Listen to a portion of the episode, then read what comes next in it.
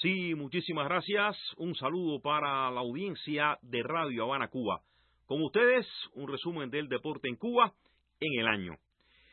En un 2018 asignado por el doloroso segundo lugar en los Juegos Centroamericanos y del Caribe en Barranquilla, el deporte cubano cerró un histórico acuerdo con las grandes ligas de béisbol que pudiera contribuir a paliar algunos de los desafíos que enfrenta hoy el deporte aquí en la isla. Luego de tres años de negociaciones, el 19 de diciembre la Federación Cubana de Béisbol y la MLB, Major League Baseball, firmaron un histórico pacto, mediante el cual los peloteros cubanos podrán jugar en el mejor béisbol del mundo sin tener que abandonar su país. Directivos, glorias deportivas, peloteros tanto de aquí como de las grandes ligas y varios sectores estadounidenses expresaron su apoyo al acuerdo, logrado bajo una licencia del gobierno de Estados Unidos. El presidente de la Federación Cubana de Béisbol, Higinio Vélez, mostró su satisfacción con el nuevo acuerdo. Hoy es un día feliz para el béisbol cubano, para el béisbol en el mundo y para nuestro pueblo y para el pueblo americano. Este es un convenio, un contrato que se ha logrado entre ambas federaciones. Queremos transmitirle en un día tan emotivo para nosotros a los jugadores jóvenes, a su familia y al pueblo en general que esto nos llega un momento imprescindible para nuestro deporte, que hace muchos años estaba siendo desangrado, que hace muchos años ha visto afectado su principal campeonato, que hace muchos años ha visto, nos ha visto afectado en las competencias internacionales. Por su parte, el demócrata de la Cámara de Representantes, Elliot Angel, calificó el convenio como una victoria para los jugadores y los fanáticos de los deportes en ambos países, mientras que James Williams presidente de la coalición Engage Cuba, contraria al bloqueo de Washington a Cuba, destacó que ahora los peloteros cubanos podrán firmar sin ser obligados a desertar, lo que finalmente pondrá fin a la horrible trata de personas. El acuerdo robó titulares en el mundo, en un año de luces y sombras para el deporte cubano. Cuba firmó actuaciones sobresalientes en lucha, atletismo, canotaje y boxeo, entre otros deportes, pero decepcionó en voleibol y ajedrez, y en la competencia fundamental del año, los Juegos Centrocaribes de Barranquilla, no pudo mantener su reinado de casi cinco décadas. En Barranquilla 2018, la isla rebasó el centenar de títulos, con un cierre impresionante, pero se dio ante México su primer lugar histórico, hecho que no ocurría desde los Juegos de San Juan 66. Un total de 102 medallas de oro sumaron los deportistas cubanos en la cita colombiana, aunque fueron desplazados ante el empuje de una crecida delegación de México que superó sus propios vaticinios con 132 coronas. Escuchemos algunas consideraciones de Antonio Becali, presidente del INDER. Sobre todo el último día, esas 21 medallas, la delegación cuando, cuando vio que podíamos pasar las 100 medallas, todos los muchachos se comprometieron. Eh, es una demostración también de fortaleza de nuestro movimiento deportivo en una cita con el nivel que realmente siguió esta cita, está por encima de las 100 medallas. Entre las notas más escollantes de Cuba en Barranquilla estuvo el rotundo triunfo de la esgrima, que luego de 12 años recuperó ampliamente la cima por países con 11 medallas, de ellas 7 de oro. En deportes colectivos brilló el hockey sobre césped, único ganador en uno y otros sexos, la lucha con 13 oros de 18 posibles y el balonmano masculino, bautizado como el Team, avalado en sus aplastantes triunfos. El éxito de los balonmanistas demostró lo acertado de la nueva política de integrar a las selecciones cubanas a jugadores que residen y se desempeñan en ligas extranjeras. Nunca pensé que vestiría otra vez el uniforme del equipo Cuba. No lo pensé dos veces cuando me contactaron. Nada se compara con la alegría de ganar un torneo con las letras de tu país en el pecho, dijo a Bohemia Guillermo Corso, quien desde hace algunos años juega en la Liga Española. En el plano individual, destacaron por Cuba en la cita regional el tirador Jorge Grau, con siete medallas, cinco de ellas de oro, la clavadista Anisley García, sorpresiva ganadora del título en plataforma 10 metros, así como las ciclistas Arlene Sierra y Marlies Mejías, y los gimnastas Manrique Larduet y Marcia Vidó, todos ganadores de tres oros. Escuchemos algunas consideraciones que brindó a la prensa la gran ciclista Arlene Sierra. Bueno, haber tenido los resultados que pude tener este año mm, han sido muy importantes para mí, ya que pensé que no podía ser mejor que el año anterior.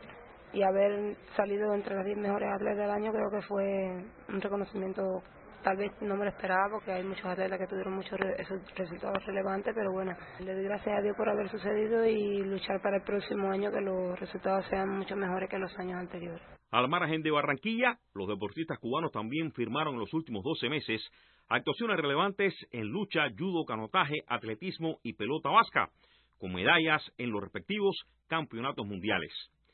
El botín mundialista llegó a 15 preseas, dos de oro, cuatro de plata y nueve de bronce, con realce para la lucha, dueña de cinco, incluida el oro de Joe Lijone, a sus 35 años, el rey mundial de los 61 kilogramos.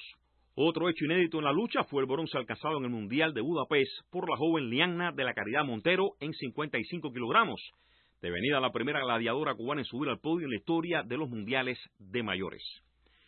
El comisionado cubano de lucha, Luis de la Portilla, valoró el año de excelente. Nuestro deporte ha sido seleccionado como deporte individual del año en Cuba, pero además de eso, con unas cuantas nominaciones más, que esto es algo muy meritorio.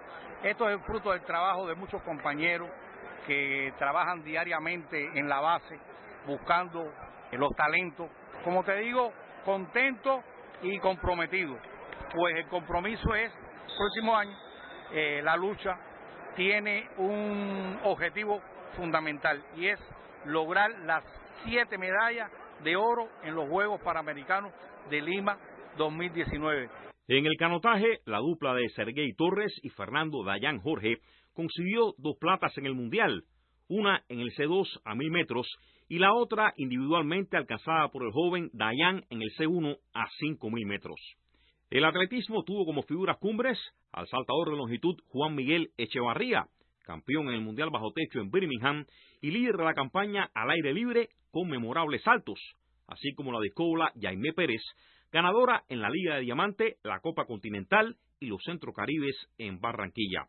Tales actuaciones hicieron a Jaime merecedora de la distinción de mejor deportista del año en Cuba, en porfía con la yudoca Idalis Ortiz, subcampeona mundial y líder en el ranking en su división, más de 78 kilogramos. Yaimé también ofreció consideraciones a la prensa. Comparado con años anteriores, fue el mejor de mi vida y, y espero que el próximo año sea mucho mejor que este que, que concluye. Me estoy preparando en vista a los Juegos Panamericanos y el Campeonato Mundial, donde espero subir al podio en, en este Campeonato Mundial y quitarme la espinita de hace dos años. La franquicia cubana de boxeo Domadores de Cuba recuperó en 2018 el cetro en la Serie Mundial, donde alcanzó su tercera corona guiada por los puños de sus estelares Andy Cruz, 64 kilogramos, Roniel Iglesias, de 69, y Julio César Racruz, de 81, todos dueños de cinco victorias. Andy Cruz se mantuvo imbatible en el año y resultó elegido el mejor deportista en la isla. Una emoción muy grande ya que Cuba se caracteriza por ser un país bastante exigente en el deporte, bastante seguidor del deporte y más que el bolseo. Me siento feliz de, estar dándole estos alerones, de estar dándome esos alerones yo mismo personalmente, viendo que los sacrificios están dando resultados, están dando sus su frutos.